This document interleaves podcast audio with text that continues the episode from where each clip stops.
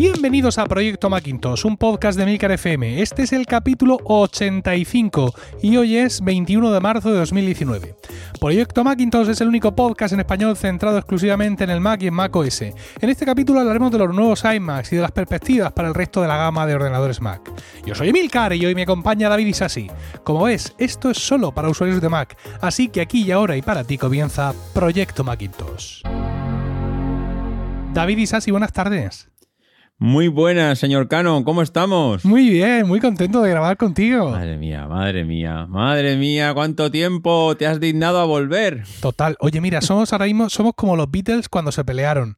No sé si sabes que en el último disco no coincidían en el estudio. Iba cada uno y tocaba su parte. Y ahora va Carlos, sí, hace Carlos un programa solo, ahora nosotros otros dos. En fin, esto está. No, hay manera, no hay manera de coincidir. Sí, sí. Somos ocupados. Entre los que tenemos hijos de forma continua y los que tenéis otras obligaciones, al final vamos a tener que tomar un camino con, con esto del podcast. Pero bueno, el camino hoy es hablar, hablar de la actualidad, de la actualidad Mac, que por una vez existe, hay actualidad Mac. No, me estoy dando cuenta que además tú solo vuelves cuando hay actualidad. Eh, a mí no me engañes. Tú estás esperando que hay una noticia para aparecer por aquí. Eres como el Guadiana, vienes y vas. Y hoy has tenido la inmensa suerte de que ah, justo te lo han puesto en bandeja. Eso iba a decirte porque yo creo, efectivamente, que yo te dije de grabar, os dije de que grababa esta semana. Correcto. Antes de que salieran los nuevos iMacs. Correcto, aquí, correcto. Lo tengo aquí. No te podemos decir nada. Hay una captura que podemos publicar de Slack, ¿vale? Donde se ve claramente eso. Bueno, pero no, no es la única noticia que tenemos eh, en el entorno Mac y es que antes de empezar con los iMacs hay que decir que el Apple Care Plus para Mac ha llegado a España también. Ha llegado a España a algunos países más, eh, como son Singapur, Tailandia y China. Eh, no sé por qué estamos en este, en este y Hong Kong y Macao también. No sé por qué estamos en este paquete tan raro. mucho, sí. es un paquete muy extraño. Es muchísima gente los que viven allí y luego nosotros. El Apple Care Plus, por si alguien está un poco despistado, es el Apple Care que conocemos, llamamos, que ya sabéis que es una extensión de la garantía, pero lo del Plus es porque también cubre accidentes esto de los accidentes físicos puede, mm, puede, uno puede pensar, bueno, esto tiene sentido, ¿no? Para un iPhone, para un iPad, que lo llevo por ahí, que se me esclafa en cualquier parte, cualquier cosa de estas, pero evidentemente también puede tener su sentido hablando de ordenadores, sobre todo entiendo yo que ordenadores eh, portátiles, ¿no? Entonces, pues bueno, al igual que el Apple Care normal, eh, tú puedes comprar un Apple, Care Plus justo en el momento de comprar tu dispositivo o tienes un periodo en, en un Apple Care normal es un año entero, pero claro, un Apple Care Plus, como tiene el tema de los accidentes, está eh, más limitado. Al parecer son 60 días. Sí, sí, creo que lo, tiene más limitado. De todas maneras, esto yo creo que aquí en España tampoco mm, veo a la gente ahora lanzándose como locos a por, Apple, a Apple Care Plus. ¿eh? Mm, creo que, es un producto más de Estados Unidos. Aquí no sé por qué, creo que estamos un poquito más curados de espanto a nivel de seguros. Somos un poquito más reticentes. Siempre hay una letra pequeña. Mm, me gustaría saber cuál es la letra pequeña de esto. No sé si es los días, no sé si es que se te tiene que caer o se te tiene que romper en los días bisiestos de, de, cada, de cada año correspondiente. No sé, el mundo Apple Care...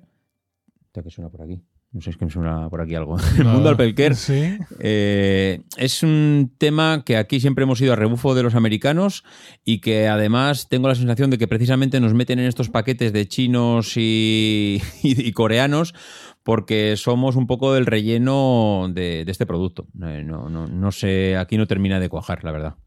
Pues no sé, yo, siempre he tenido Apple Care, eh, siempre lo he comprado para todos mis dispositivos y para el único dispositivo que no lo compramos hace mucho tiempo de, un iPhone, pues de mi mujer, fue precisamente cuando lo, realmente lo necesitamos.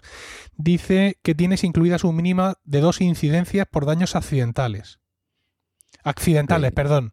Cada una sujeta a un cargo eh, por servicio de 99 euros para los daños en pantalla o en la carcasa externa o de 259 euros para otro tipo de daños. La cobertura comienza en la flecha de contratación del Apple, Care, del Apple Care Plus. Entonces lo de los 60 días creo que yo he leído era para actualizarse. Que has comprado un Apple Care y quieres actualizar al Plus. tienes 60 días. Sí, para actualizar al Plus. ¿cuántos, días tienes de cobertura? Si tú contratas el Apple Care Plus y ¿qué tiene? ¿Un año? ¿Dos años? Dice que ofrece hasta tres años de asistencia técnica de expertos y cobertura adicional de hardware de Apple. Yo entiendo que es eh, son eh, desde la fecha de compra, evidentemente. Sí, pero eso no es la cobertura para que se te caiga. Yo entiendo son que... tres años de asistencia técnica. Es Sí. decir, oye, No, no, mira, no, que no me... y, y de cobertura adicional de hardware. Mm, Bueno, sí. No vamos. sé, lo, lo mi- lo mismo hay que leerlo mejor o más despacio, o lo mismo incluso eh, tiene, eh, tiene algunas mm, especificaciones para cada dispositivo. Entiendo yo que no es lo mismo un Apple Care Plus para un Mac Pro que para un portátil. Como te he dicho, mira, aquí pone, contrata Apple Care Plus al comprar tu Mac o durante los 60 días posteriores a la compra. Sí, son, son 60 días. El Apple Care convencional lo puedes comprar durante el primer año entero, porque claro, solo es más garantía, con lo cual como ese primer año ya está cubierto, da igual que tengas o no el Apple Care comprado, Sí. pero si lo que quieres es el Plus, tienes 60 días desde que lo compras el, el dispositivo para eh, subirte a, a ese barco. Yo- la verdad es que, mira, mm, pese a que mm, ya te digo que siempre he tenido Apple Care de mis dispositivos, yo ahora mismo, si me comprara un Mac nuevo, tengo claro que compraría el Apple Care mm, al año o cuando en Magníficos eh, esté muy barato, lo que pase primero, eh, pero no tengo tan claro realmente que, que comprar el Plus, ¿sabes? Porque aunque yo tengo el portátil y Rocío incluso a lo mejor se compra eh, un portátil, ahora hablaremos de eso quizá, pero no somos, quiero decir, no soy un comercial que voy corriendo para arriba, para abajo en el coche, lo dejo en el asiento, eh, ¿sabes? No, el uso del portátil en movilidad que nosotros hacemos es más reposado que eso. Con lo cual entiendo que quizá mm, mi- mis incidencias pueden ser menores. Hombre, a ver, mm, yo te diré que por experiencia propia eh, tiene sentido, porque en el anterior portátil que tuve, pues tuve la mala suerte. Bueno, era un MacBook Pro de los de Touch Bar, no el de 15 pulgadas, fue el otro anterior que tuve, que me compré antes de 13, que metiéndolo en el coche se me escurrió entre los brazos, que lo tenía por lo típico, como lleva siempre un MacBook, como lo llevas como si fuese una carpeta, se me escurrió, fue al suelo y se ve que la touch bar que tenía, pues sensible a los golpes, no sé si se fundió directamente, no sé si se desconectó. El caso es que me tuvieron que cambiar eh, todo lo que es eh, la placa, porque eso debe ir todo metido en una única placa. Y bueno, pues que pueden pasar estos, eh, estos accidentes, pues sí pueden pasar. Lo que pienso igual que tú es que no sé si tiene mucho sentido para un equipo, un Mac mini, mm, para un iMac, que están continuamente, mm, vamos, que igual los puedes mover una vez cada cuatro años de encima de la mesa. Mm, No sé, parece que están pensados únicamente para dispositivos portátiles. Eh, lo que sí que creo que es muy generosa Apple en dar 60 días. Porque dar 60 días para un seguro que cubre daños físicos. oh, Ya, pero dice que la, la cobertura comienza en la fecha de contratación. Tú Claro, pero mm, lo contratas y al día siguiente dices, oh, ha pasado esto.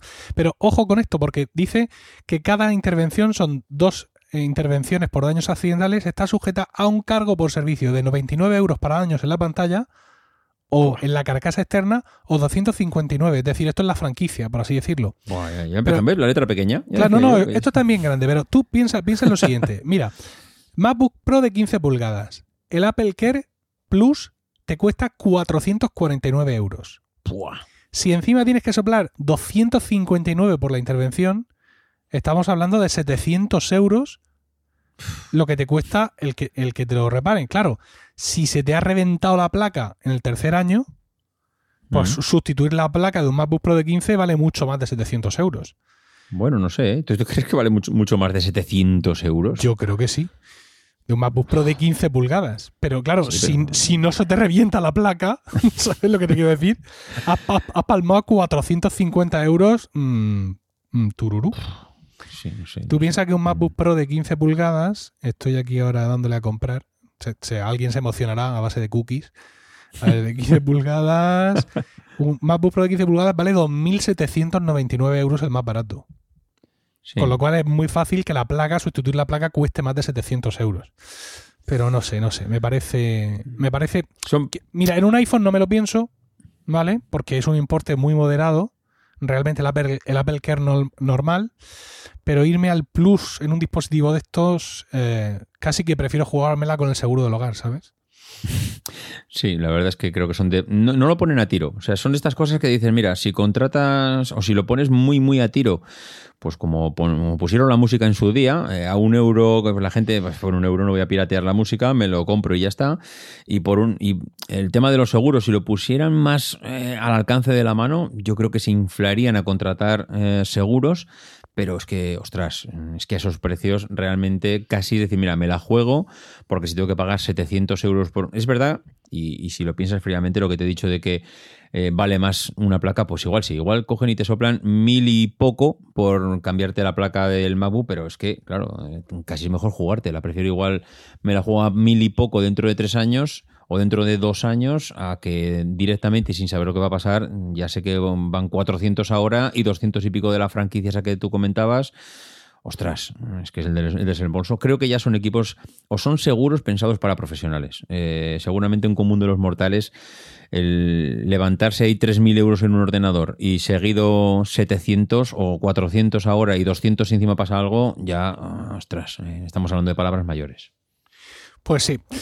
Bueno, vamos al, tema. Vamos al lío, sí. Vamos al lío y son los nuevos iMacs en esta semana extrañísima de Apple, en la que está sacando todo a golpe de, de anuncios en la página web el segundo día lo que tuvimos fue una renovación de, eh, los iMac. Una renovación que, bueno, pues ha sido una, una, renovación como muy suave, sobre todo muy suave pensando en que el iMac lleva ya casi dos años sin actualizarse, ¿no? Es decir, que por ahí uno podría pensar que por el tiempo pasado se podría haber estirado un poco más, pero bueno, ya sabemos también que estas cosas muchas veces no solo dependen de Apple, sino de que Intel saque el procesador justo que necesitamos. La última actualización fue en junio de 2020 2017 y la anterior fue en octubre de 2015, con lo cual pues incluso podríamos pensar que de alguna forma se está marcando eh, tendencia con esto. Hay que recordar que el iMac es el Mac, ¿vale? Es decir, si nos acordamos del Macintosh original de 1984, el concepto es el mismo.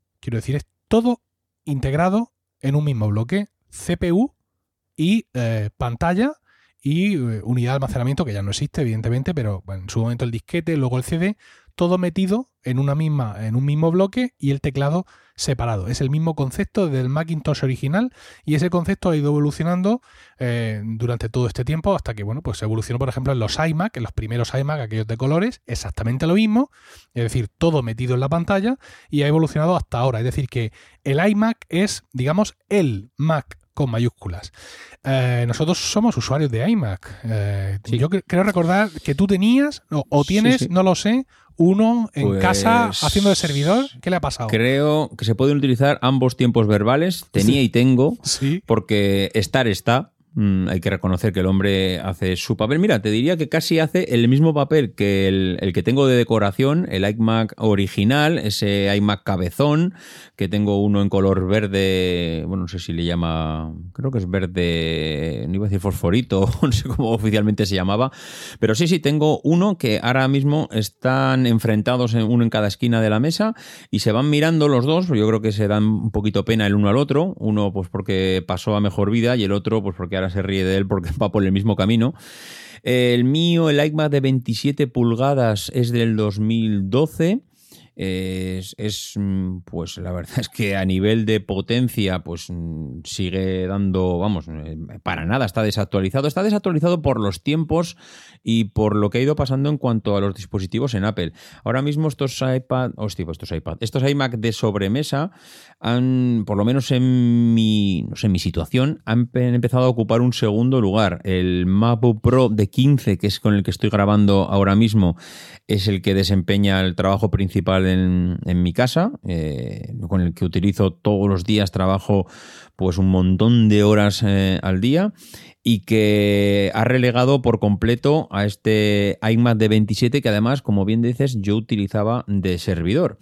Utilizaba de servidor hasta que llegó el Mac Mini el año pasado, bueno, el año pasado, eh, sí, correcto, el año pasado, eh, y mm, pasé toda la información que tenía en el iMac, que por cierto tenía un Fusion, tenía y tengo, es que ya ves cómo hablo en tiempo ya demasiado pasado.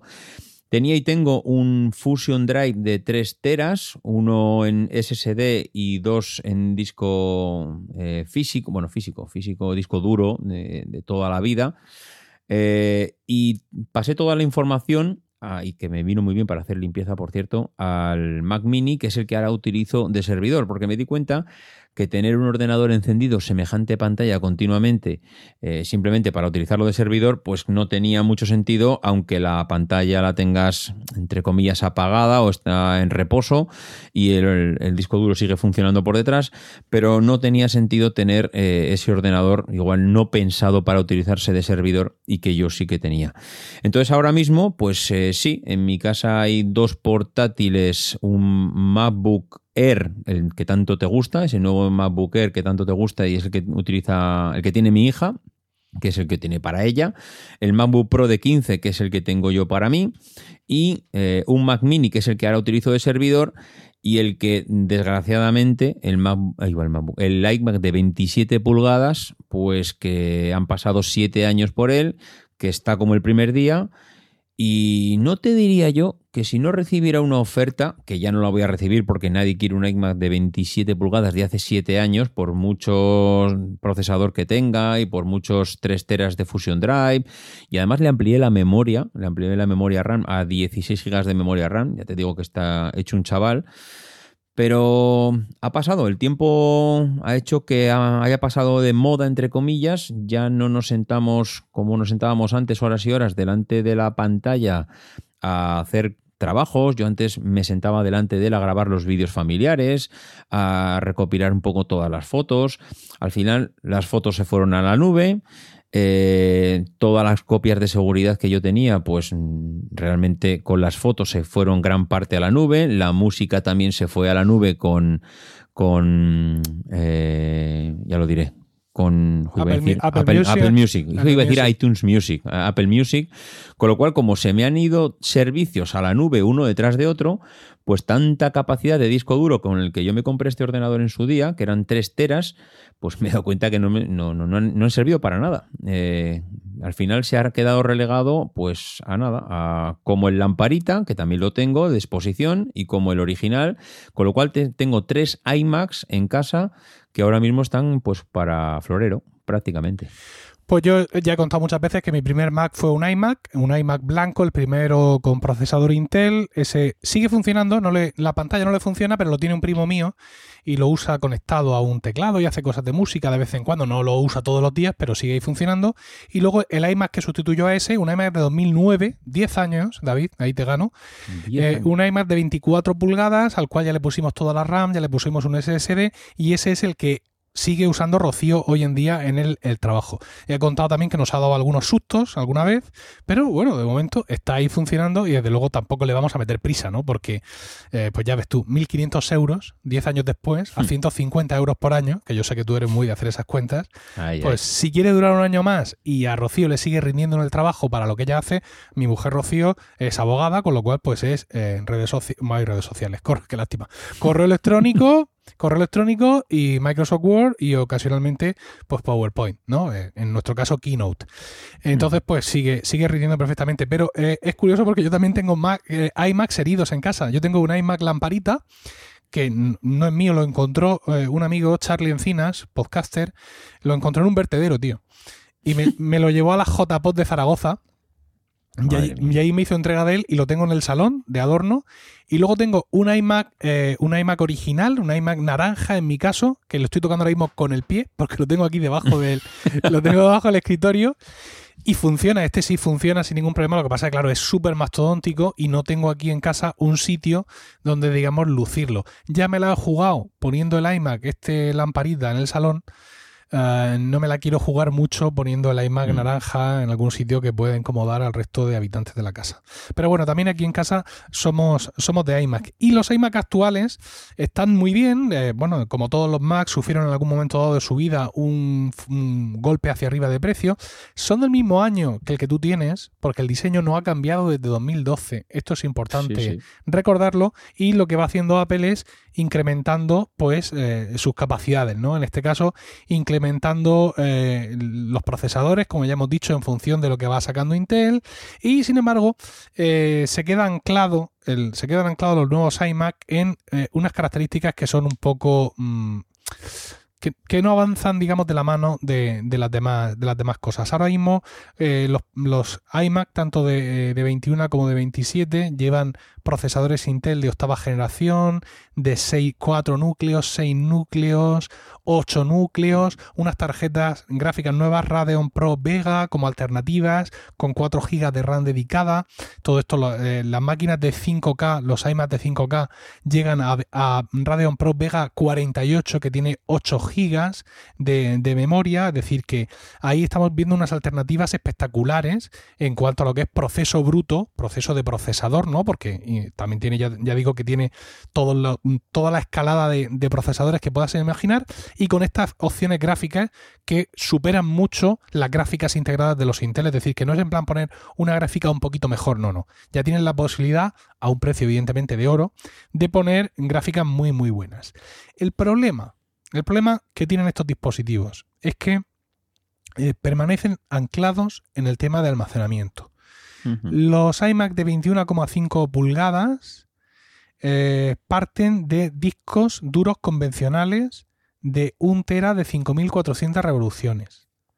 Y eh, los iMac de 27 pulgadas parten de 1 tera de Fusion Drive. Y recordemos que el Fusion Drive que se monta ahora en los equipos no es el Fusion Drive original. Eh, yo tengo en el, bueno, ya no lo tengo porque lo he cambiado, pero en mi Mac Mini de 2012 yo lo compré con un Fusion Drive, era un tera y eran 750 gigas convencionales y 250 gigas de SSD. Con el paso del tiempo, en los Fusion Drive, Apple ha ido disminuyendo la parte SSD casi a su mínima expresión, con la intención de dejar ahí el sistema operativo y poco más. Con lo cual, pues sí, mm, cumple su función, pero no hay parte de tu, de tu molla, de tus archivos, que también pesan y también hay que moverlos, ya no entrarían en esa parte de SSD, con lo cual, pues estos, eh, estos Fusion Drive más modernos realmente han bajado el rendimiento. Pero claro, eh, como en Apple dar un paso hacia adelante cuesta muchísimo, hacia adelante en configuración, nos encontramos que en el momento que tú quieres avanzar del Fusion Drive mm, te cuesta muchísimo dinero. Te cuesta muchísimo dinero, ¿no? Es decir, por ejemplo, si tú partes del que tiene 2 mm, teras de Fusion Drive, eh, mm, te cuesta eh, solo 100 dólares pasar a uno de 512 gigas SSD. Fíjate, una cuarta parte. Sí, sí. Una cuarta parte. Entonces, claro, eso hace que, que, estos ordenadores tengan un cuello de botella espectacular porque aunque cuando salen configuraciones con disco duro convencional, Apple pone ahí 5400 revoluciones por minuto, no pone nada de la velocidad que tiene la parte de disco duro del Fusion Drive y yo imagino que será la normal. Hay discos duros que tienen 7200 revoluciones, lo que pasa es que claro, para este equipo de este tipo de equipos no los ponen porque aunque serían más rápidos, también generarían mucho más ruido y también generarían más calor. Y ese, el calor, es el problema de estos, de estos equipos. Durante esta semana muchos analistas han puesto esto de manifiesto y, yo he leído en concreto lo que contaba, eh, lo que se cuenta en el blog 512 Pixels, un blog fantástico que si no eh, leéis tenéis que leer. Es el blog de Stephen Hackett, que es uno de los que está en Relay FM, esa red de podcast. Stephen dice que mm, este, esta nueva gama de iMacs le pasa lo mismo que a la anterior. Dice que él se compró un iMac Pro ¿vale? No, los iMac normales estos, no. Se compró un iMac Pro en diciembre de 2017. Pero que antes que eso, se compró un iMac convencional 5K con un i7. Y que aquello todo el rato eh, se ponían los ventiladores a funcionar. Y claro, como he dicho, una de las cosas que él hace es grabar podcast. Entonces, dice que en cualquier situación de trabajo los ventiladores se activaban. Con lo cual, eh, hmm. y, dice textualmente, no puedo imaginar eh, o no me puedo creer que un i9 de 8 núcleos, que es uno de los procesadores que pueden llevar los iMacs mm, que han salido el otro día, no puedo imaginar que un i9 de 8 núcleos vaya a funcionar mejor en este aspecto.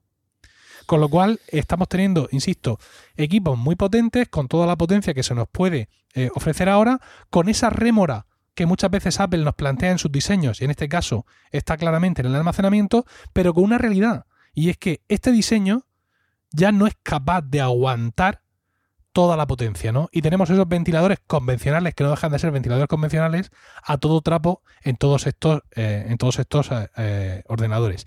Tiene que ser muy duro gastarte 2.000 euros o, o 2.100 euros o 2.500 euros en un iMac y llegar a tu casa y ponerlo y que empiecen a sonar los ventiladores y a sonar los ventiladores y a sonar los ventiladores y así nos hemos quedado.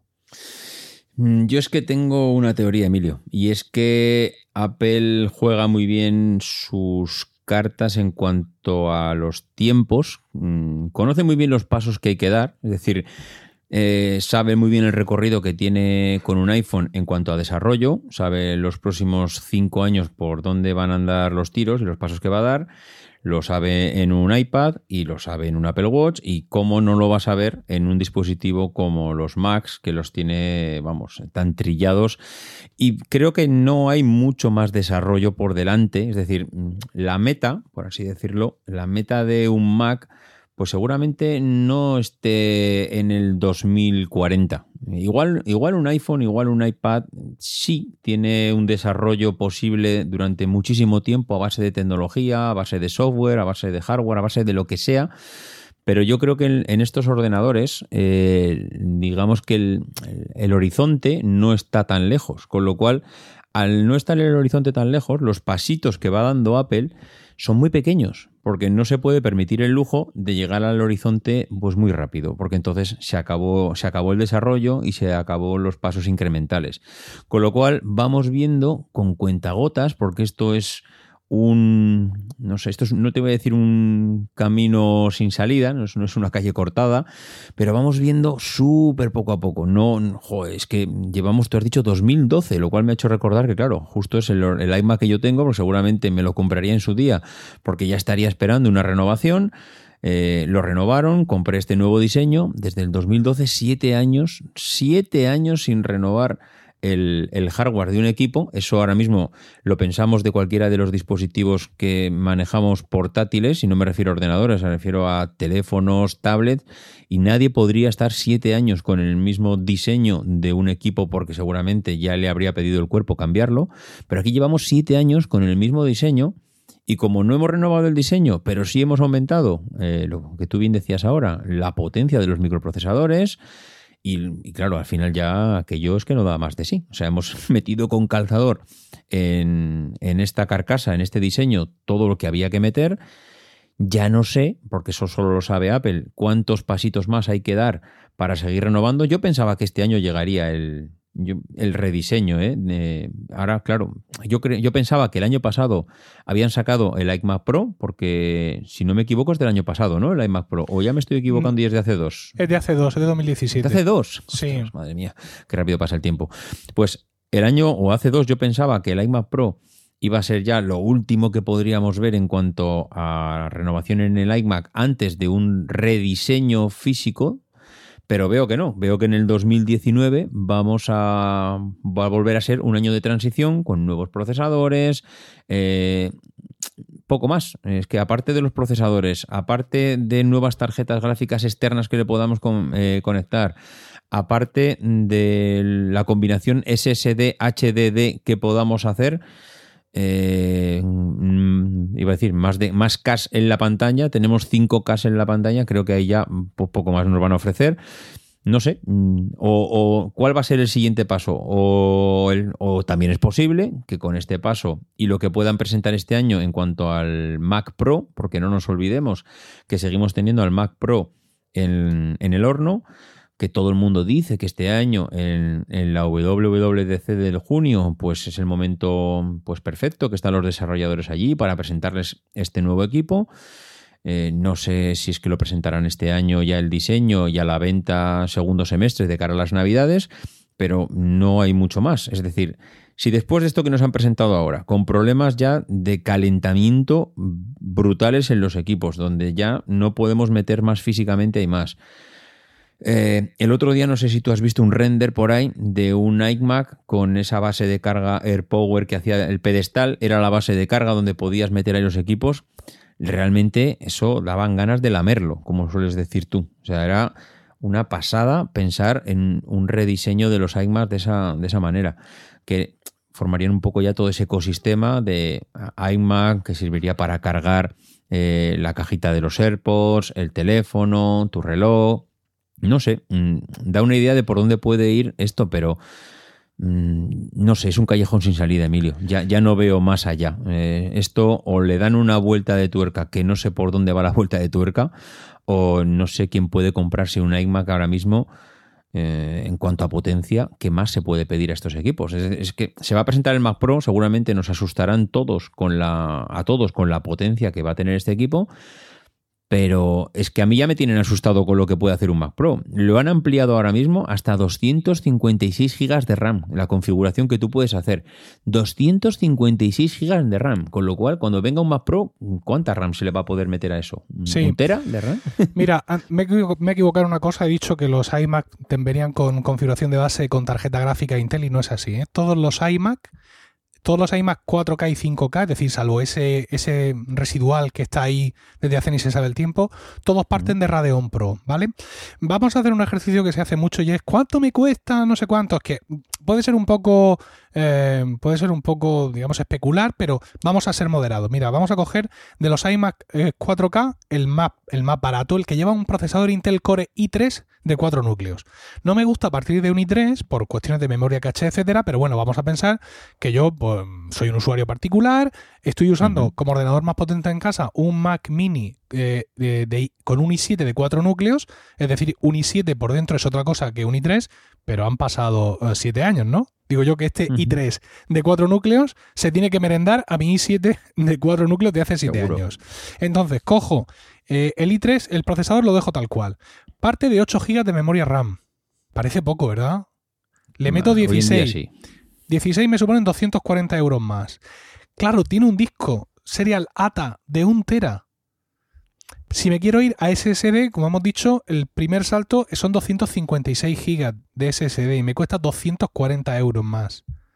Con lo cual ya estoy teniendo un ordenador de 1.979 euros con un almacenamiento interno muy, muy flojo. Es decir, ya sé que tengo que tener discos externos sí o sí. ¿Vale? Porque por mucho que todo esté en la nube, pero los archivos de los podcasts, el vídeo que están montando, en fin. Mm, yo ahora mismo tengo un tera, eh, en mi caso ya de SSD, ya he migrado, y lo tengo casi lleno. Es decir, que necesito más. Con 256 GB iría muy justo. Entonces ya tendría un ordenador al que sé que le va a estar, o sea, un ordenador todo en uno, ¿no? La magia, todo, sin cables. Pero ya sé que le tiene que colgar un rabito con un disco duro. Por narices. Y aún así, aún con todo y con eso, también sé que aunque no tenga dentro un disco duro físico, sé que los ventiladores van a volar enseguida y son 1.979 euros de un ordenador nuevo que me compro ahora. Yo pienso que, yo sé que esto es caro, ¿vale? No vamos a comparar churras con merinas. Y estamos en este rollo, nos hemos apuntado en esto y qué le vamos a hacer. Pero yo realmente creo que los discos duros, mm, discos duros físicos, ¿no? Discos duros serialata convencionales son eh, al Mac lo que han sido durante mucho, mucho tiempo las 16 gigas de los iPhone. ¿Tú te acuerdas de aquello? Aquel sufrimiento. Madre mía. Lo que pasa es que me parece que este castigo está durando más. Pero es que, Emilio, yo creo que seguimos pensando con mente viejuna. Yo creo que aquí hay que hacer el cambio a que el disco duro ya no tiene que estar contigo en tu escritorio, con tu ordenador. Es que el disco duro lo tenemos que tener en la nube. Por mucho que digas, es que los podcasts los tengo que guardar aquí, porque que no, que no, que, si tú tienes un, un, eh, un, Office 365, que tienes un tera de, de almacenamiento en la nube, si tienes Dropbox, por mucho que lo hayan actualizado ahora, que si cuentas, que si tres, que si no sé, bueno, sigues teniendo también almacenamiento en la nube.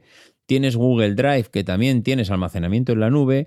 Y si, y, bueno, y tienes iCloud Drive, que también tienes almacenamiento en la nube, y si sumas todos los que, todos los teras que tienes por ahí, eh, es que tienes una cantidad de información que puedes almacenar en la nube, que se hace copia de seguridad ella sola, que puedes mm, sincronizar con tus dispositivos eh, móviles.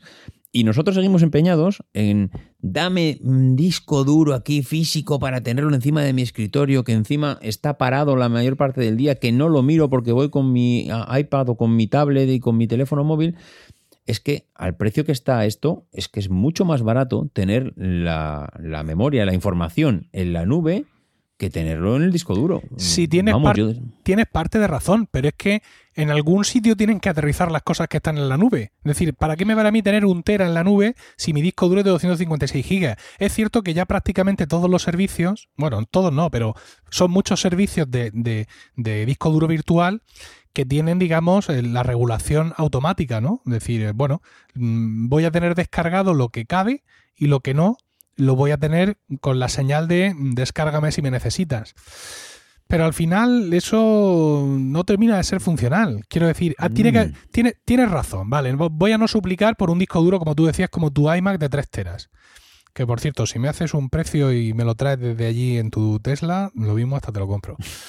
Eh, el, el ordenador entero, ¿eh? no solo el disco duro. Vamos a, a no pensar Sí, en, sí. en necesito 3 teras. Pero ¿qué menos que 512 gigas? ¿Qué menos? Entiendo yo. ¿Sabes? Para, para poder vivir tranquilo, para no, para que no cada vez que vayas a hacer algo tengas que darle al botoncito de la nube para que se lo descargue, o tengas que esperar, o que o te quite otra cosa. O sea, necesitas un poco de espacio, porque además muchos de los archivos. ¿Cuánto ocupa una foto de- tomada con un iPhone hoy en día? No ocupa lo mismo de de un iPhone de hace 10 años. Es decir, nuestros archivos tienen más calidad, tienen más contenido, más información, también ocupan más espacio. Y aunque, insisto, tienes razón, estoy de acuerdo contigo, aunque no lo practique, o sea, estoy de acuerdo contigo en teoría, pero creo que seguimos necesitando mm, un mínimo, insisto, de 512 gigas eh, hoy en día de almacenamiento en local. Y el hecho de que Apple nos lo ponga tan complicado sigue siendo un pequeño lastre para, eh, para digamos, para todos los que queremos seguir renovando equipos. Pero es que además, además, eh, eh, con estos iMac me hace mucha gracia porque han salido algunas cosas más para la gama Mac, ¿vale? Y precisamente Apple baja el precio de las ampliaciones de almacenamiento SSD de algunos ordenadores, en concreto de los MacBook Air, los MacBook Pro y los Mac Mini. Lo han bajado un poquito, un poquito que tampoco es un Bueno, disparate. Pero un bueno, detalle, un detalle. Ah, un detalle. algo. Pero fíjate, eso, mm, ese, ese gesto, ¿no? El, y también el, el- la, mm, subir la- el, el siguiente estadio de RAM, los 256 GB de RAM para la iMac Pro, todo eso es lo que me ha motivado a mí a grabar hoy aquí. Y dirás tú, ¿por qué? Porque si no, no ¿Por hubiera grabado. Porque ya con este gesto sé que mañana no hay Mac nuevo. ¿Vale? Es decir, si, si Apple fuera a sacar un nuevo MacBook Pro mañana, porque os recordamos que estamos en esta semana muy loca donde hemos pensado que cada semana saldría una cosa, hoy jueves, mm, o yo no me he enterado, o no ha salido nada. Hoy no salió nada, ¿no? Vale. Pues mm, estuve pensando, joder, ¿y si grabamos el jueves el Isas y yo ahí todo convencidos? Y van el viernes y sacan los nuevos MacBook Pro y tal, y nuestro mm, eh, capítulo no lo escuchan ni nuestras madres. Pero no, porque si ya han sacado, si ya están actualizando los precios del almacenamiento SSD de los otros tres Macs, bueno, de- y, de, y de todos los demás Macs, es que no va a haber ningún Mac nuevo durante esta semana. Y eh, viendo un poco lo que decíamos en la entrada del programa, eh, la- las perspectivas para el resto de la gama de ordenadores Mac, pues yo eh, creo que esto ya se nos va evidentemente a la WWDC, donde vamos a ver, mm, yo creo que nos van a decir algo del Mac Pro, no digo yo que salga, pero puede que nos lo enseñen, aunque, salga a la venta después del verano, y mm, desgraciadamente no vamos a saber nada del MacBook, yo creo que mi querido, nuestro querido MacBook, David el MacBook que nos unió, Sí, sí. acuérdate, ese. yo creo que ya ah, hay que darlo por perdido, Está muerto, sí. y sí podría ser, mm, bueno, no. Con esta ampliación de RAM para la iMac Pro, mm, tampoco creo yo que saquen nada de la iMac Pro. Yo pienso que nos vamos a tener que conformar con ese vistazo al futuro Mac Pro y quizá, quizá sí, porque también iría tocando eh, una renovación de procesadores, etcétera, del MacBook Pro ya para junio. Eso sí es posible. ¿Tú cómo lo ves? Pues creo que tienes mucha razón, que nos vamos a tener que conformar con una foto mm, en la presentación y un mírame y no me toques en, cuando acabe la presentación para los bloggers, periodistas, analistas y demás eh, personas que pasen por allá. Sin tocar, es decir, míralo, ahí está. Lo tendréis eh, en octubre cuando saquemos el nuevo sistema operativo de escritorio actualizado un año más. Y entonces aprovechamos, sacamos el ordenador con el nuevo sistema operativo, pero poco más. Eh, igual, igual que no hemos visto ahora nada de los, eh, de los MacBook ni pros ni no pros ni normales. Posiblemente lo que tú dices, igual una actualización así de tapadillo unos días antes, como están haciendo ahora, pues para que se empiece a hablar un poco de, del tema. Pero es que nada más. Yo creo que lo que teníamos que ver eh, de equipos de sobremesa en el 2019 ya lo hemos visto. Mm, que podamos comprar, mm, ya está. Porque lo que no podamos comprar, igual si vemos una foto y un mírame y no me toques. Pero ya está, el 2019 la gama Mac de escritorio se la acaban de ventilar en marzo. A partir de ahora, el que quiera un ordenador de sobremesa, desde luego yo creo que le puede dar tranquilamente al botón de comprar que no le van a dejar con el culo al aire, perdón por la expresión, eh, dentro de tres meses. Pues mira, aquí, aquí en casa, mm, si el Mac Mini que estoy usando ahora para grabar de pronto explotara, eh, espero que a continuación de que tenga editado el capítulo, eh, yo creo que nos iríamos a otro Mac Mini, básicamente al que pudiéramos pagar, así sin más. Y luego, mm, si el iMac de 2009 que tiene Rocío en el trabajo explotara, ¿vale? Yo creo que eh, nos iríamos para allá para un MacBooker. Un MacBooker de esos que tanto me gustan a mí. Pues sí, nos iríamos a ese porque le podemos poner un monitor grande en el, allí en el trabajo, en su oficina, por así decirlo. Y ahora mismo ella está en un momento de mucha movilidad entre el despacho y la universidad, porque es profesora asociada. Ya se ha llevado el MacBook un par de veces y parece que eso va a ser tendencia este año. Así que yo creo que tener eh, un equipo único, ligero, con con una pantalla autónoma que no está mal, de 13 pulgadas, por así decirlo, y luego teniendo la posibilidad de en casa o en su trabajo conectarlo a un monitor más grande, pues sí, tendríamos, tendría el enemigo en casa, David, tendría aquí ese MacBook Air, aunque también he de decir que eh, lo he visto, solo he tenido la oportunidad de verlo, lo tiene Manuel Soler, de nuestra red, de Milcar FM, eh, compañero del podcast de Ars Música, y también lo tiene la profesora de inglés extraescolar de mi hijo. Y la verdad es que el equipo impresiona, ¿eh? físicamente. Tengo que reconocerlo. Mm, por todo, por todo lo mal que me haya sentado y todo lo que tú quieras y todas mis manías de señor mayor, pero el equipo impresiona, impresiona mucho y eso sí, daría, mm, no un dedo porque lo necesitaría, pero daría algo por tener, como tiene ese MacBook Air, el Touch ID integrado en mi portátil. Pues es que no te puedo decir nada más que amén. Es verdad, ese, equipo impresiona a pesar del nombre, a pesar de las medio renovaciones, a pesar de las fusiones con tu MacBook, a pesar de los pesares. El equipo es muy, muy chulo. Y, la verdad es que es una dignísima renovación del MacBook Air con el apellido Air que tanto nos duele a los que vivimos aquella presentación de Jobs sacándolo de aquel sobre. Total. Bueno, vamos a terminar, si te parece, pero no sin antes hacer una, llamada y es que eh, la gente del GUM Granada nos ha pedido que demos un poco de difusión a sus actividades. Un GUM, para los que no lo sepan, es un grupo de usuarios Mac, Mac, perdón, grupo de usuarios Mac, GUM, en inglés se llama MUG, de ahí que se me haya escapado la G, ¿no? Mac User Group. Es una forma de las que tuvo Apple hace muchísimos años de difundir el, Mac, el crear o fomentar la creación de, grupos de usuarios. Aquí en Murcia hemos tenido, ahora mismo existe uno en la Comunidad Autónoma de Madrid también muy fuerte, y bueno, estas cosas suben y bajan, y ahora el de Granada está en ascensión. Era un grupo más o menos reducido, pero quieren escalar, quieren más gente, quieren ser más para poder hacer más cosas y bueno, pues eh, me han pedido que, eh, que, hablemos aquí de ellos, ¿no? Que, digamos que están ahí para toda la gente de Granada, provincia, entorno, etcétera, que pueden entrar en gumgranada.com.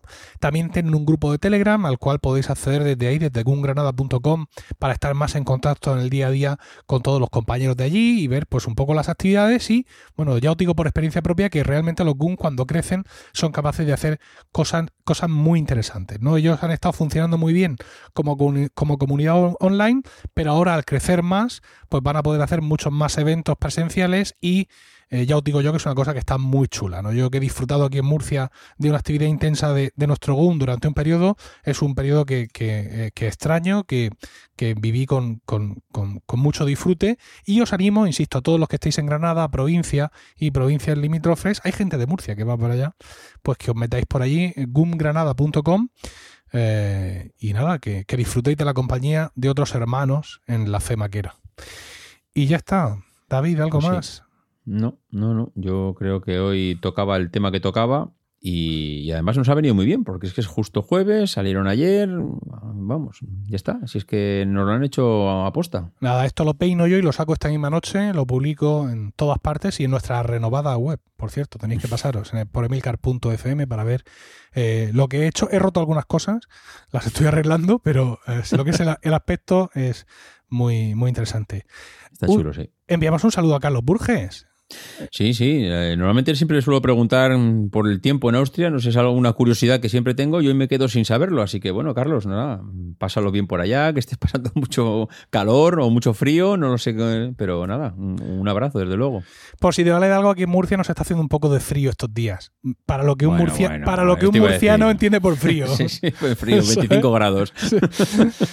Bueno, pues. eh, bueno, pues nada, compañero. David, eh, te, te- te echaba, te echaba de menos, amigo, ¿por qué no Ay, ay, ¿Vale? yo también, yo también. Ya sabes que hablar con el jefe siempre está bien, siempre se puede hacer la pelota un poquito y yo hacía tiempo que no te hacía la pelota, así que nada, Bueno. un placer volver a encontrar contigo. Como le tenemos que dar un par de vueltas a, a nuestro podcast, a ver si conseguimos encajarlo de forma que nos podamos ver, eh, Que nos podamos seguir viendo y seguir grabando juntos de, de alguna forma. Y bueno, vamos a ver de aquí al próximo programa qué cambios podemos hacer. Ya os tendremos al tanto de cuál va a ser el futuro más inmediato de Proyecto Macintosh. Eh, y nada más, un abrazo, David. Hasta la próxima. Igualmente, hasta la próxima a todos. Adiós. Aquí termina Proyecto Macintosh. Gracias por el tiempo que habéis dedicado a escucharnos. Tenéis nuestros datos de contacto en emilcar.fm barra Proyecto Macintosh, donde también esperamos vuestros comentarios. El próximo programa será dentro de 15 días y hasta entonces no dejéis de visitar fac-mediomac.com para manteneros al tanto de tutoriales, novedades e información sobre el Mac y Mac OS. Was a photograph of an early morning country road, the kind you might find yourself hitchhiking on if you were so adventurous. Beneath it were the words, Stay hungry, stay foolish. It was their farewell message as they signed off Stay hungry, stay foolish. And I have always wished that for myself. And now, as you graduate to begin anew, I wish that for you. Stay hungry, stay foolish. Thank you all very much.